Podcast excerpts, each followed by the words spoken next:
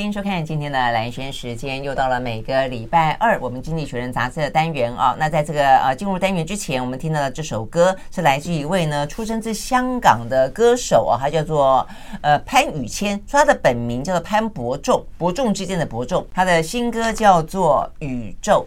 OK，好，那听完了他的歌，接下来的我们就是呃现场邀请的早安财经出出版社的社长沈云松啊，到我们的现场来。嗯、Hello，云松早安，大家早安。好，云聪今天戴着口罩，所以你没认出来是我，是这个样子。好，谢谢谢你替我这个呃稍微的缓颊一下。哎，最近真的啊，我觉得稍微注意一下，因为我觉得呃疫情虽然过去了，但是最近这一波的流感好像都还蛮严重的，蛮多朋友这个身边啊这个都都中标了。我想也是因为暑假前后，然后或者说疫情过了，大家都很想出去玩嘛，所以呢也会去很多人多的地方，人多总是会容易。几个礼拜前，我儿子他们全班二十二十几个。中二十几个，真的、啊，嗯、哦，二十几个几乎就就一半以上了耶。现在然后上礼拜我同事说换他儿子。班上也是一堆趴，真的哈。OK，好，所以呢，真的要稍微小心哦，因为父母亲跟小孩子会彼此传染来传染去。好，所以呢，要注意自己的身体。好，那么今天要聊的什么话题呢？经济学人杂志封面故事哦。我觉得这几天其实呢，在我们谈到的这个兰萱看世界里面讲到的一些部分，其实都有触及到，那就是呢，俄乌战争到底打到什么时候啊？那呃，不管是美国的呃舆情，已经开始对于继续援助乌克兰出现了非常多的杂音，也因此呢，在这个这个美国的总统大选当中平添了呃更多的变数啊，这个之外，事实上，对我们回过头去看啊，有关于这个俄乌战争本身，呃，经济学人杂志也特别啊用了这个我们非常熟悉的乌克兰的国旗的颜色黄色、蓝色啊，这个为它的封面，那就大大的几个字啊，Time for a rethink，重新思考，呃，这个嗯，思考什么呢？思考俄乌战争还是思考乌克兰？不知道他思考什么？OK，这是这一期俄乌战争嗯杂志的乌克兰策略。OK，乌克兰策略，嗯，好，而且它下面有一个呃小标啦，Helping 乌克兰 win a long war，嗯，哎，long war 是指过去这一年叫 long war，还是要未来更长的未来？天哪，那意思说要要长期抗战的意思？是的，所以我原本下给你标题叫乌克兰该长期抗战了，这是这一期经济学人。OK，的主张，嗯，OK，好，为什么？好，这个事情当然要从今年六月份开始讲起啊，记得吗？我们当时讲的封面故事，乌克兰准备要大反攻。嗯，是啊。所以原本他是希望可以速战速决，然后呃加强火力，嗯，然后有所斩获之后，再逼俄罗斯在谈判桌坐下来谈。嗯，可是呃这两三个月下来，很明显的乌克兰。完全没有任何在军事上的进展。经济学人说，原本的这个计划 is not working，完全无效，几乎在这段时间来没有拿下任何的失土，有拿下一点点，百分之零点二五，百分之零点二五哈。然后也是说，俄罗斯普京在过去所推进的这一千公里完全不为所动。嗯嗯嗯，当然，经济学人也给乌克兰一点缓颊。他说，这是他这个礼拜目前为止的看法。未来几个礼拜也许会有突破，但是经济学人也说，从过去这段时间的战绩来看，其实并不乐观。嗯，所以他这个疑惑在过去的几个礼拜里面，美国已经出来蛮多的了。嗯，所以呢，这也就他们不是，我记得他们有讲到嘛，就是说整个的推进目前看起来其实是是让人家失望的。嗯嗯，那所以才会有一些，既然你的推进看起来如此的迟缓，显然没这个效果，那所以你不断的要我跟我要军援，那到底所谓何来呢？才会有一些连串。所以他这一次到美国去，嗯，表面上在联合国演讲。但实际上，他没有办法在美国国会公开演讲了。相反的是，关起门来，尤其是共和党都来质疑。请问你接下来还想跟我们要多少武器？还想跟我们要多少钱？对，没错。啊，所以呃，经济学人这一次这个礼拜，当然就借由这个时间啊，在国际版上，他这期有两个封面了。By the way，我们先讲这个乌克兰的。呃，借着这个机会呢来谈乌克兰接下来该怎么办？因为呢，在这个节骨眼上，你要求。呃，跟俄罗斯坐下来停火啦，和平谈判啦，是没有意义的，因为在这种情况下，普京要么不理你，嗯，要么坐下来也会非常的强势，嗯，更何况现在普丁老神在在就坐在那里要等，等什么呢？等川普上台。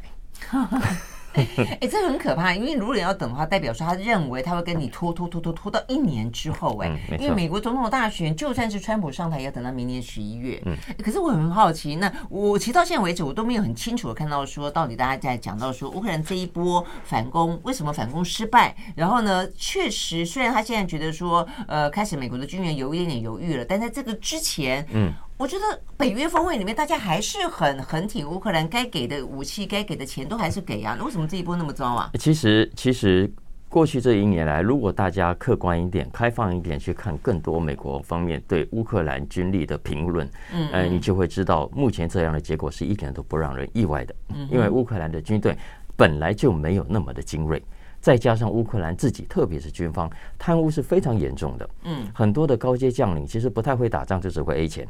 嗯，这是乌克兰本身在军力上非常大的一个严重问题。只是我们因为他被侵略了，因为他被普京打了，而普京是一个大坏蛋，所以呢，我们就倾向同情他，然后只讲他的好话，不去面对他的问题。哦，也没有啦。其实乌克兰贪污现在一开始大家就在讲，只是说没想到这个贪污真的成为呃失败的最主要的原因。好，接经济学人接下来就是要说。接下来该怎么办呢？嗯，他提出了三个要看接下来的三个，他叫做校准。嗯啊，哪三个校准的因素呢？第一个，乌克兰的军力。嗯，经济学人很具体的讲出来。第一个，乌克兰军大部分的人都已经累垮了。嗯嗯，乌克兰大部分军中的精英会打仗的也都死掉了。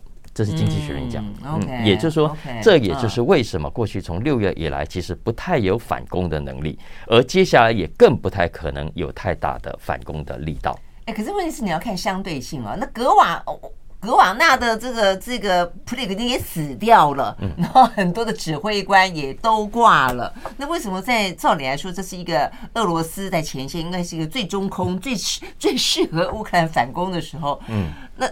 对不对？这这又要提到说，我们长期以来西方媒体，特别是美国媒体，对乌克兰、哎，对俄罗斯、对普丁的描述，嗯，他们认为普丁是个纸老虎，嗯，呃，俄罗斯的军方是很弱的，俄罗斯的经济是很脆弱的，嗯，所以在这种情况下，其实普丁跟俄罗斯的军队是岌岌可危，高阶将领随时准备叛乱他，呃，老百姓也民心都不在他那里。但是瓦格纳很厉害啊，这不是你大家认知的，他其实不过不过等于有点像是外包而已嘛，把他的这个作战外包给瓦格纳，但实际上瓦格纳还是很，但实际上，所以以目前的战况看起来，呃，建功真正的功劳不只是瓦格纳，嗯，就是普丁基基本的正规军也是非常呃坚定的。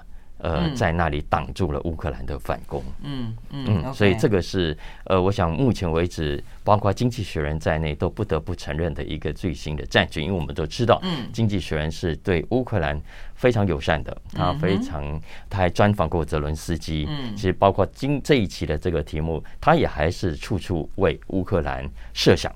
嗯哼，嗯，但是实际上的战况如何，他还是会去面对它。所以，包括我们刚刚讲的这几个最新的乌克兰的情况的描述，我想很值得大家参考的。OK，好，我们是刚刚讲第一个，说他们的事实上死伤是还蛮惨重的哦。那么休息回来继续探讨，到底乌克兰为什么这次反攻那么的脆弱？那接下来该怎么办？马上回来。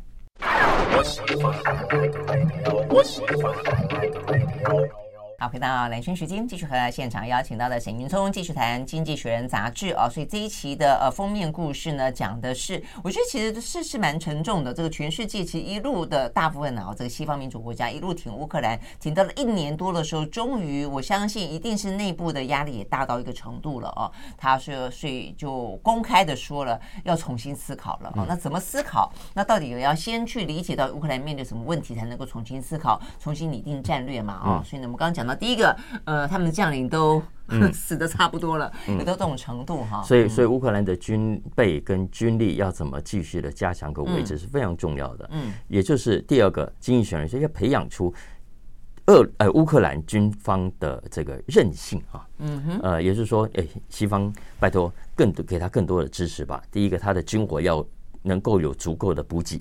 哦，接下来要有足够的军事训练，因为剩下还活着的这些。乌克兰的军人都要跟你经过好好的训练。对，他们现在光是说你给我 F 十六，然后没有训练我的人去开这个 F 十六等等等。对啊，接下来的空防当然也是非常重要的，所以这个是第二个。第三个呢，还是回到根本的经济。经济，因为要知道，从开战以来，呃乌乌克兰的整个经济已经萎缩了三分之一。嗯，萎缩三分之一是非常严重的一件事情啊。所以，呃，现在乌克兰的总预算当中，其实钱从哪里来？以前都还可以靠外销赚取，但现在几乎都是来自西方国家的经济援助。对，啊，所以，呃，在这种情况下，经济学人就提醒未来啊，我们刚才说了。西方国家也好，乌克兰也好，呃，你看，我们刚刚讲了，不可能短期获得什么样大的进展的，但也不能够在这种情况下坐下来跟普丁谈判嘛，哈。对，因为一谈，大概他的领土大概全部都啊，对对对对对，嗯、所以接下来就只能长期抗战。嗯，所以要长期抗战呢，在经济上，你就要重新调整你的策略。嗯，比方说现在因为要打仗，所以呃有些桥会被炸毁啦，呃重要的设施会被设炸毁等等。经济学人说这些要重建是重要的，没错。但是是此刻如果要长期抗战的话，乌克兰应该做的是在生产力上的提升，生产力上的提升。你你需要很多外资的协助，没错。但是你现在需要的不再是呃无条件的经济援助，而是来自更多呃。有意义的投资，也就是说，你要让人家觉得你未来的乌克兰，呃，不管是农业还是工业，都值得。我现在来投资你，而不是再继续让这些国家拿这些国家的老百姓的钱来无条件的、无限制的援助你。是这样的，就变成说那些，就变成说乌东这个地方看起来就继续的在长期抗战，但是乌东之外的地方必须要拼命的去去做一些国家建设啦，要自己争气，生产，然后经济必须要拉抬起来。嗯，OK，好。嗯、但是你记不记得，再把事情往前倒推，其实，在俄乌战争发生之前，泽连斯基的民调非常差。他当选之后，大家说，啊，他有治国能力吗？错所以回过头来说，他其实要不是因为战争发生，突然之间让他的民调扶摇直上，像是一个战争英雄，他的所有的优点，他的演技也好，他的抚慰人心的演说也好，通通都在这个时候派上用场。那如果要回过头来，你刚刚讲到那么重要的治理国家、拼经济。我那看到一个美国军方将领啊，他其实就就就讲说，就他们的理解，他们对泽伦斯基是非常呃不。不不爽啊，就是说，他说这场战争打完了，泽伦斯基啊，还有他的高阶将领啊，最后可能会在什么威尼斯退休啊，佛罗里达退休，因为他们都都都存了很多的钱。但真的倒霉的是，连就是他的直一直的矛头还对向泽伦斯基啊。是啊，所以经济学人这一期我们刚刚讲的经济上，他还特别点到一点，就是你要别人投资你，你要别人继续的援助你可以，但是与此同时，你要改善你的贪污问题。哎，你这样讲，我倒是这段时间我一直没有想到他们的贪污有直指泽伦斯基及他身边亲戚啊，我一直以为他在讲军。我刚才讲泽伦斯基，这是我另外看到的。嗯、经济学人这边没有特别指他。嗯嗯。也是说，经济学人这这个总的结论是说，呃，以上各种的努力跟改善，当然乌克兰要靠自己，嗯，但是他也需要来自西方国家的协助。嗯，没有错了，西方国家会说这段时间呢都已经出钱出力出武器了。但是经济学人基本上是认为还不够的，是还要继续的挺乌克兰下去。哇，这个听起来有点像个无底洞哎哈！就长期抗战的意思啊。嗯嗯，真的，而且原本我们自己也长期抗战过，就好，现在变成军援之外还要金援，这个金援是在其他的生经济生产部分。是经济经验是一直有的，不过我觉得经济学人这一期回到很根本的，就是说你你必须自己在经济上争气。是。自己有生产力，嗯，然后自己养活自己的老百姓，嗯，呃，至少你做好这件事情，那西方国家可以帮助你的是给你武器，武器对，对然后帮助你去打仗。嗯而不是现在接下来，如果连老百姓的生活都有问题，西方国家还要出钱，就像援助非洲难民一样，援助呃这个中东被他们砸烂这些国家。但这真的很伤脑筋的。比方说，像乌克兰，他很多是靠粮食输出来赚外汇。如果他现在粮食根本输出不了，我看最近波兰不是跟他闹翻了吗？就是说他觉得你粮食不从黑海进来，现在都从波兰过去，然后沿路送，沿沿路卖，我们的农民都不用混了吗？大概就是这个。因为现在有些国家就开始觉得泽伦斯基老在情绪勒索。你老 是在、嗯、在要我们同情你，然后给你各种的优惠跟条件，但实际上，呃，这场战争你有什么样的策略？嗯、你要接下来呃，怎么样让这个战争？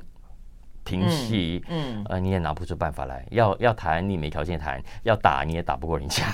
所以现在处在一个这个其实蛮蛮难过的一个状况。对呀、啊，而且这个长期看起来一讲就想到八年抗战，这需要到这么长吗？不晓得这个俄乌战争真的会到什么状况啊？好，所以看起来重点是眼前是结束不了的啦啊。那所以呢，呃，可能包括乌克兰，包括西方世界国家都正在思考要调整战略。我给我们休息了，回到现场。I like 103, I like radio。好，回到连线时间，继续和沈云聪来聊这一期的《经济学人》杂志啊。那刚刚云聪讲到说，这一期实际上是双周刊，呃，双封面嘛啊。那这封面其实也蛮好玩的，呃，我们没有把它印出来啊。它它其实这个又让我联想到我们选我们选举经常有个话题，有没有造成这老丁就老卡阿布阿布就就。阿巴 共同什么什么，他这画的就是一个呃叫做 investing in neighborhood 啊，他讲就是有点像楼上楼下大家携接哦来投资这个意思。他讲的是亚洲哦，所以这很好玩的一个话题哦。嗯，这个他的标题下的很有趣哦，所以呢意思就是说呢，我们是邻居，我们彼此之间相互帮助，相互投资，你投资我，我投资你。嗯嗯，所以这是一个新亚洲吗？是呃嗯。其实当然也持续一段时间了啊。这一期《经济学人》另一个封面是亚洲版的封面，它谈着我们自己亚洲的一个现象，很有趣的一个现象。我后来刚想到，这叫亚洲肥水不落外人田啊。怎么说呢？好，我们先回到过去啊，因为我们都知道亚洲工厂嘛。对呀。呃，以前是日本刚开始，后来就四小龙，接下来是中国大陆，现在慢慢起来是印度。嗯。呃，总之，亚洲靠着廉价的劳动力，大型代工，对，没钱嘛，嗯、就就拼命的赚西方国家的钱。的。所以，过去亚洲跟西方的关系是，西方国家出钱投资亚洲盖工厂啦，嗯，接着亚洲生产之外，之后呢，再卖回给欧美市场外销，然后赚到外汇。现在外汇存底都很多，那是过去。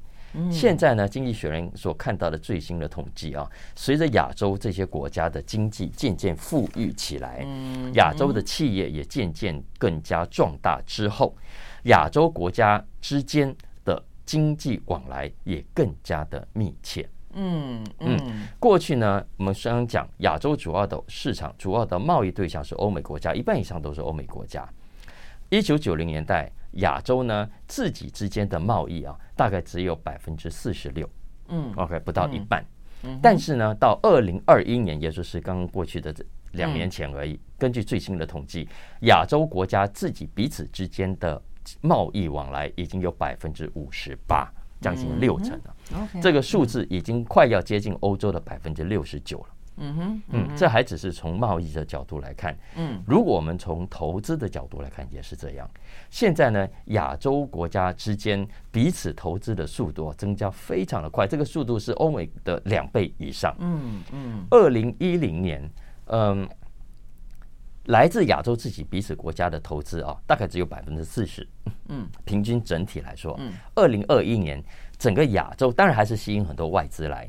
可是呢，吸引的这个外资当中哦，这个洋人 欧美的比例大幅的减少。嗯，现在有六成还是回到自己亚洲国家彼此之间的投资。嗯，中国啦、台湾啦、呃日本啦等等都是主要的投资国，韩国啦都是主要投资国。嗯，投资到哪里去呢？印度、嗯，印尼、马来西亚。其实包括韩国、日本也是被投资过，就彼此会投资嘛啊，日本会投投资别的国家，别的国家也来投资，对对对对对对对啊，所以呃，所以刚刚讲一个是贸易。再来是投资，嗯，这造成的直接结果就是整体的其他金融活动在整个亚洲也出现了非常频繁的互动现象。嗯嗯，哎，这听起来有点像是以前我们都是别都是产业链里面的一块，嗯，对不对？而且都是比较是属于那种呃生产的，比如 made in 哪里，made in 哪里，我觉得 brand 都不在这个地方，嗯，然后但是现在看来我们可以自己成为一个比较完整的呃算是经济互动的一个算是共融区吧，对不对？这个。个过去其实很多的国家的口号都这样讲，什么亚洲经济共荣圈哦，但是现在看起来是真的有有点一步一步实现了。那原因的话，第一个是不是因为欧美国家最近这些年经济其实已经到了某个程度的高原期了，就是已经相对成熟到饱和到，就是它的经济成长率很难再上去了。但是呢，看起来这个亚洲部分的话呢，活力四射。第二个的话，是不是也是跟这个锻炼有关系？嗯，就是说其实全球的链呃，现在目前整合到，比方说刚刚像台湾，我们也聊过好多次啊，我们的半导体的产业链，我们自己都有一部分都已经挪到，因为中国大陆美中哦这个斗争的关系，所以一部分就挪到了东南亚去了。所以它也某个时候就像我们的投资一样嘛，哈。嗯，所以在这种情况下，其实这可能也就是为什么会爆发中美这样的尖锐的冲突。嗯，因为美国可能也看到了，哇，中国在这个区域的影响力越来越大。嗯，他如果不再阻止的话，恐怕美国在亚洲完全没有立足之地啊。嗯，因为你看看我刚刚讲贸易啦、投资，其实不止啊，包括像外债也是，各国不是会发政府公债吗？以前有钱买这些公债也都是欧美的有钱的金融机构啊。但现在这些亚洲外债发外债的时候，主要的买家都还是回来亚洲自己。真的哈，嗯，所以经济学人说，从这整个趋势的数据来看啊，亚洲大陆现在已经成为全地球上除了欧洲大陆以外，经济整合最快也最密切的一块大陆了。而且从趋势来看，未来只会更深，而不会有任何的改变。嗯，为什么呢？根据国际货币基金的统计啊，亚洲的这些开发中国家未来这五年的平均经济成长率，印度啦、印尼啦等等，平均算起来，平均会是每年百分之四点五。嗯，而随着这些国家越来越有钱，他会买更多还是买更少？嗯，当然是买更多，买更多，他有更多更有钱，所以亚洲国家之间的刚刚讲的彼此的贸易、彼此的投资只会更密切，而不会有任何的降低。嗯嗯，OK，那他有特别提到，因为我们现在看到欧美国家真的了，他们的经济成长率能够从百分之一、百分之二就就很不错了哦。那呃，这个亚洲部分的话呢，比较兴起的或者比较重要的产业。嗯是什么呢？嗯，呃，这个刚刚讲的这个现象，经济学人说意涵是非常深远的啊。他没有特别点出什么产业，但我们可以想象，呃，这个产业是全面性的，从传统的制造业到高科技业。呃，OK，这个影响分两方面来谈。在经济上啊，经济学人是说，经济学人认为，我我认为他的意思是让人期待的啊。为什么？因为呃，你看嘛，亚洲这些很穷的国家，随着有更多的外资进来，可以。改善贫穷的问题。嗯，再来，亚洲虽然号称是一个亚洲，可是过去彼此之间的贫富差距是很大的。日本最有钱，然后后来四小龙，嗯，那后来中国慢慢的赶上，但还有更多很穷的国家。他说呢，接下来如果这亚洲彼此的投资跟往来更加密切，那么亚洲有钱国家跟比较穷的国家之间的差距可以拉近。嗯，更重要的一点是我们都知道，亚洲这些有钱的国家都同样出现了一个问题，就是人口结构的老化。嗯，所以他说，接下来可以让这些有钱的老化的国家里头的资金，因为自己国家没地方投了嘛。年轻的，比方日本最简单、最明显，是投入到目前比较穷的人口结构比较年轻的国家，好好去善用他们的资金，所以未来就会创造更健康的报酬率。带来更频繁的彼此互相的往来，所以这是消费者的福音。这是从经济上的角度来看。嗯嗯。不过在政治上的角度来看，就就未必了。啊，特别是对西方国家来说，因为第一个，这意味着美国，美国虽然目前当然没有错，它还是最重要的贸易伙伴之一。嗯。可是它在亚洲的经济影响力正在衰退。嗯哼。很多民调的显示都发现。大部分人都不再认为美国对他们的经济是非常重要的角色。OK，所以未来从亚洲的成长当中，你看美国人现在投入的越来越少，未来他分到的甜头会更多还是更少？当然也是更少啊！而且更惨的是呢，他说过去哈，美国呢，你还可以用你所谓的开放啊、自由贸易啊来吸引亚洲国家。嗯，可是现在你中美这样一搞，你等于自己把门关上，你让自己更加没有吸引力。嗯嗯。好，所以这是对美国来说，但相反的，那就等于会被中国主宰吗？这个亚洲，当美国势力消退之后，但经济学人认为也未必。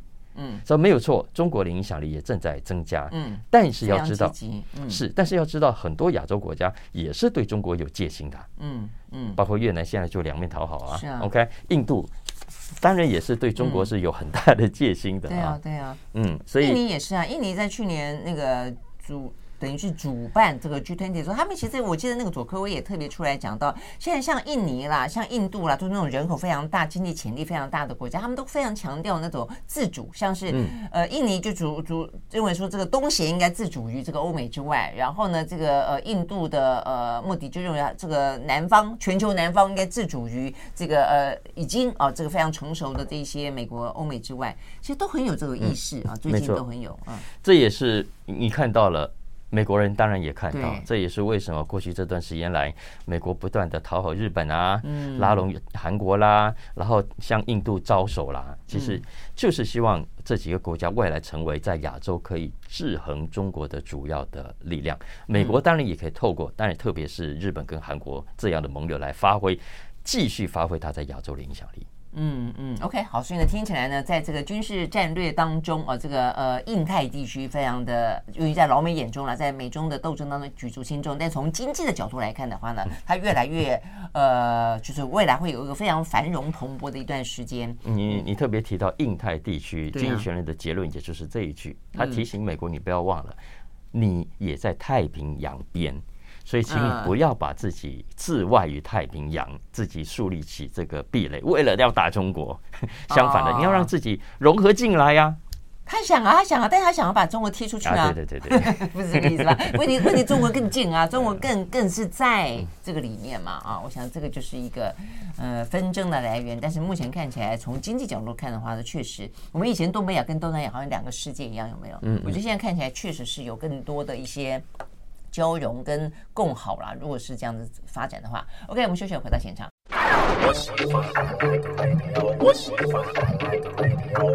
回到蓝轩时间，继续和沈云聪来聊这一期的《经济学人》杂志。好，那接下来的话，关心一下这个 Chat GPT，一段时间的话呢，就 update 一下这个最新的发展啊。嗯，好，那所以现在呢，呃，Chat GPT 最近根据 Google Search 的资料了，发现说有明显的在降温了。就之前很热很热很热，但但现在好像大家已经觉得哦，大概就是这个样子，好玩。因为大家现在不知道是什么东西嘛，啊，就很好奇嘛，对不对？但不是 always 有论文可以写嘛，哈，不是 always 有报告 可以写，不需要用吗？对对对对，就知道有个东西在那里了，但讨论就真的比较少了。所以，但经济学人是说，虽然呃外界的讨论少了，感觉有在降温，但实际上这个产业呢正在展开一个全新的变化。对啊，我也觉得它它其实应用正在多，虽然讨论变少，应用确实正在多。嗯，因为要知道，除了 OpenAI 的 ChatGPT 之外，其他还有很多竞争者，也都来势汹汹啊。嗯，Google 啊，其实微软自己也在继续搞别的啊。嗯、呃，Amazon 啊，大家其实都在投入，所以未来会长怎样呢？会是 OpenAI 继续的一家独大，还是其他的这些大的科技巨兽会跟上？经济学人这一期提供了三个重要的分析，他认为有三股力量会决定未来这个产业会长什么样子。第一个力量他称之为 computing power，嗯就是要看你的电脑运算的能力，因为我们都知道这个语言模型的训练是非常花运算、吃资料。大算大算力时代的来临，我们这个在节目上面跟大家讲到过。嗯，对，所以嗯。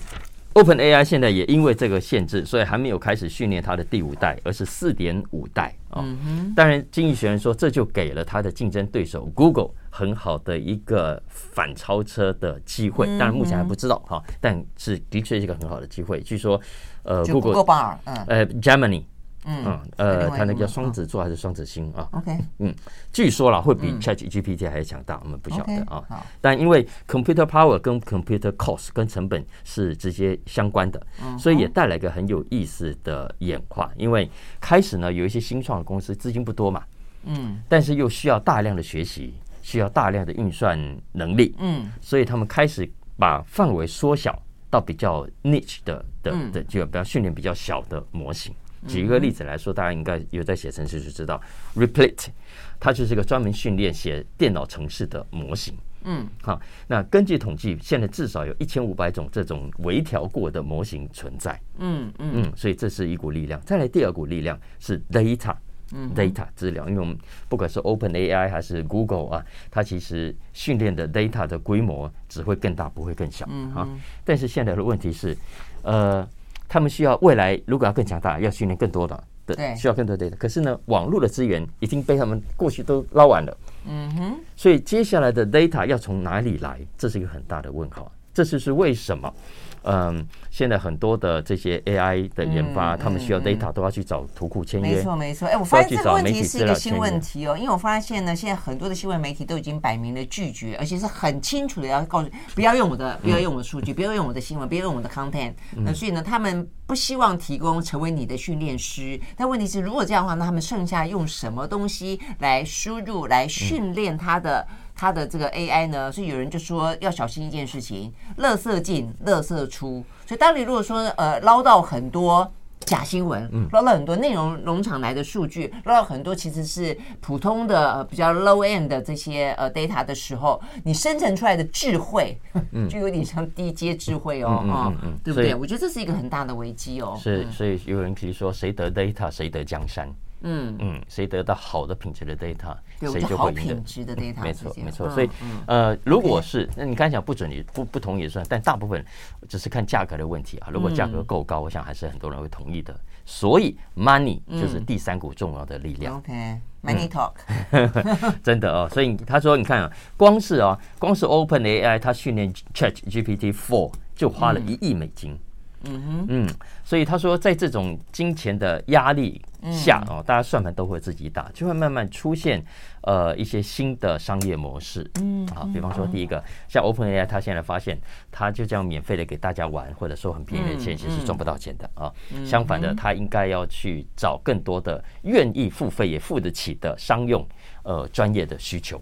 嗯嗯，其实不止 OpenAI，微软啊，呃。大家都在做这个事情啊，所以 OpenAI 你看，它现在跟微软，它授权给微软用，然后有收钱的耶。对对对，微软现在就是他那个 Copilot 嘛，嗯对。然后这个 Morgan Stanley 他也然后给他给他介绍，然后 Salesforce 就很多公司都有，他有用它的用它的 AI 的这个平台，然后用这个来赚钱。嗯，那也因此，它当然现在接下来新的 model 就是要吸引更多的软体开发。呃，来他的平台上啊，所以据说他自己也在投资这些新创的公司。来来，你们用我的平台，用我的东西。那未来他整一桌打群架，他也会更加的壮大。嗯嗯，OK，好，所以听起来目前的话呢，最新我们真的就是第一个，你算力够不够？哦，所以是个大算力时代。第一个，你 data 够不够好？哦，这个好的 data 才会真正的让你能够成长，才可以真正提供给大家更好的工具、更好的运算、更好的呃工作伙伴，对不对？然后最后就是钱。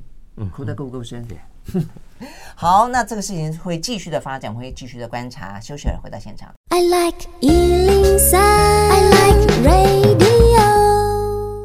好，回到连线时间，继续和沈云聪来聊这一期的《经济学人》杂志啊。好，那接下来聊的是抖音啊，现在抖音还是真的很很夯嘛啊。那呃，旧书大翻身，这是这怎么回事？他们突然之间迷起一些复古的东西吗？